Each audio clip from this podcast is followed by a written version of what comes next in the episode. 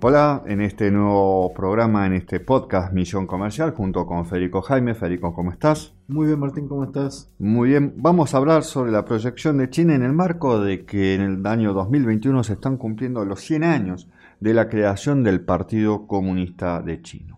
Fue allí donde en el año pasado nació el COVID. Se está tratando de determinar si fue una fuga o no de este laboratorio de Wuhan o continúa con la versión de que fue una propagación a través de unos animales y de donde se expandió eh, la pandemia obviamente a todo el globo. Sin embargo, al terminar el año, la economía del gigante asiático fue la única del G20 que finalizó con un saldo positivo.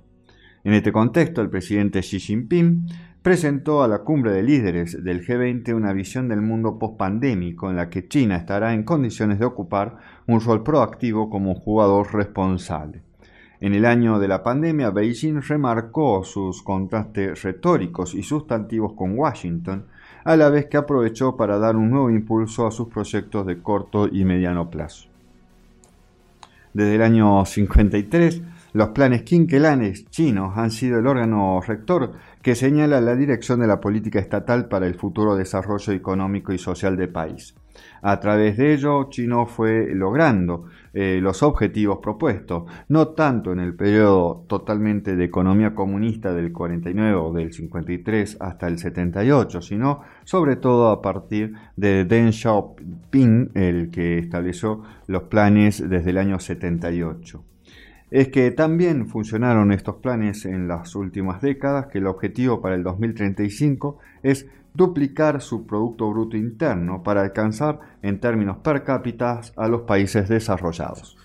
En octubre del año 2020, el Partido Comunista Chino celebró su sesión plenaria en la que revisaron el estado del país durante la pandemia y se revisaron los resultados del 13 Plan Quinquenal 2016-2020 a la vez que se establecieron los lineamientos para el 14 Plan Quinquenal 2021-2025.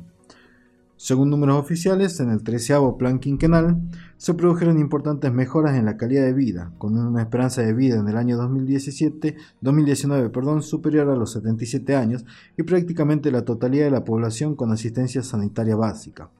En términos económicos, solo en el último lustro más de 75 millones de ciudadanos rurales salieron de la pobreza y se generaron más de 60 millones de empleos urbanos.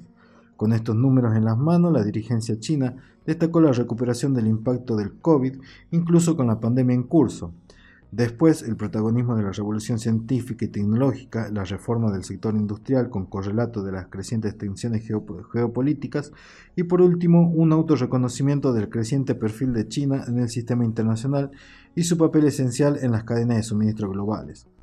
En lo que respecta a los objetivos económicos, el Partido Comunista Chino hizo hincapié en el paso de un desarrollo de alta velocidad a otro de alta calidad, con el objetivo a mediano plazo de optimizar la estructura económica para un desarrollo integral y eficiente. En este sentido, el décimo cuarto plan quinquenal se ordenará en torno a una serie de objetivos generales. El primero, el reemplazo del crecimiento de alta velocidad por un crecimiento de alta calidad. Segundo, la maduración del sistema financiero y la inversión doméstica. Tercero, la ampliación de la demanda local sin dejar de apoyar sus mercados de exportación. Cuarto, el impulso a la economía del conocimiento mediante la innovación y los avances tecnológicos. Y quinto, la promoción de sectores de última generación, las industrias inteligentes y la ecología.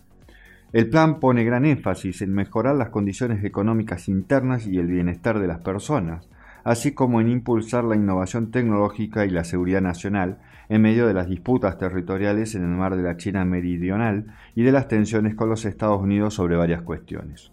Otra prioridad es centrarse en las fuentes de energía limpia, un paso más para alcanzar el objetivo estratégico de reducir las emisiones de dióxido de carbono a cero para el año 2060 en la segunda economía más grande del mundo.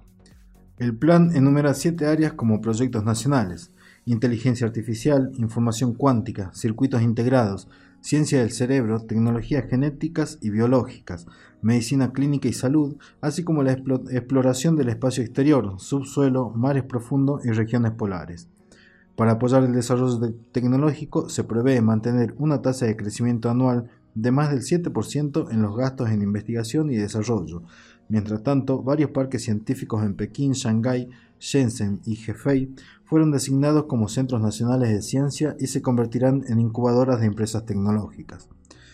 El cambio discursivo chino también tiene color verde. Se espera que China ponga en práctica una serie de planes ambiciosos y agresivos en desarrollo ecológico y con baja huella de carbono para, alcanzar un máximo de emisiones de CO2 en el 2030 y llegar a la neutralidad en el año 2060, objetivo que Xi Jinping explicitó en la Asamblea General de las Naciones Unidas en septiembre del año 2020. La innovación, la ecología y otros conceptos centrales de la nueva fase del desarrollo chino están condensados en la visión 2035. El lema de esta nueva hoja de ruta a mediano plazo es la modernización socialista. En términos económicos, China ya da por descontado superar para el 2035 a Estados Unidos como primera economía global en todas las métricas. Ya lo hacen algunas desde el año 2014 como la de paridad de poder adquisitivo o PPP. Para todo ello, el modelo de doble circulación es la nueva estrategia de las autoridades chinas. En pocas palabras, los flujos del modelo implicarán el fortalecimiento mutuo de los mercados nacionales e internacionales para estimular pautas de consumo sostenibles y a largo plazo. El objetivo protegerse contra las conmociones externas y la inestabilidad del medio ambiente mundial.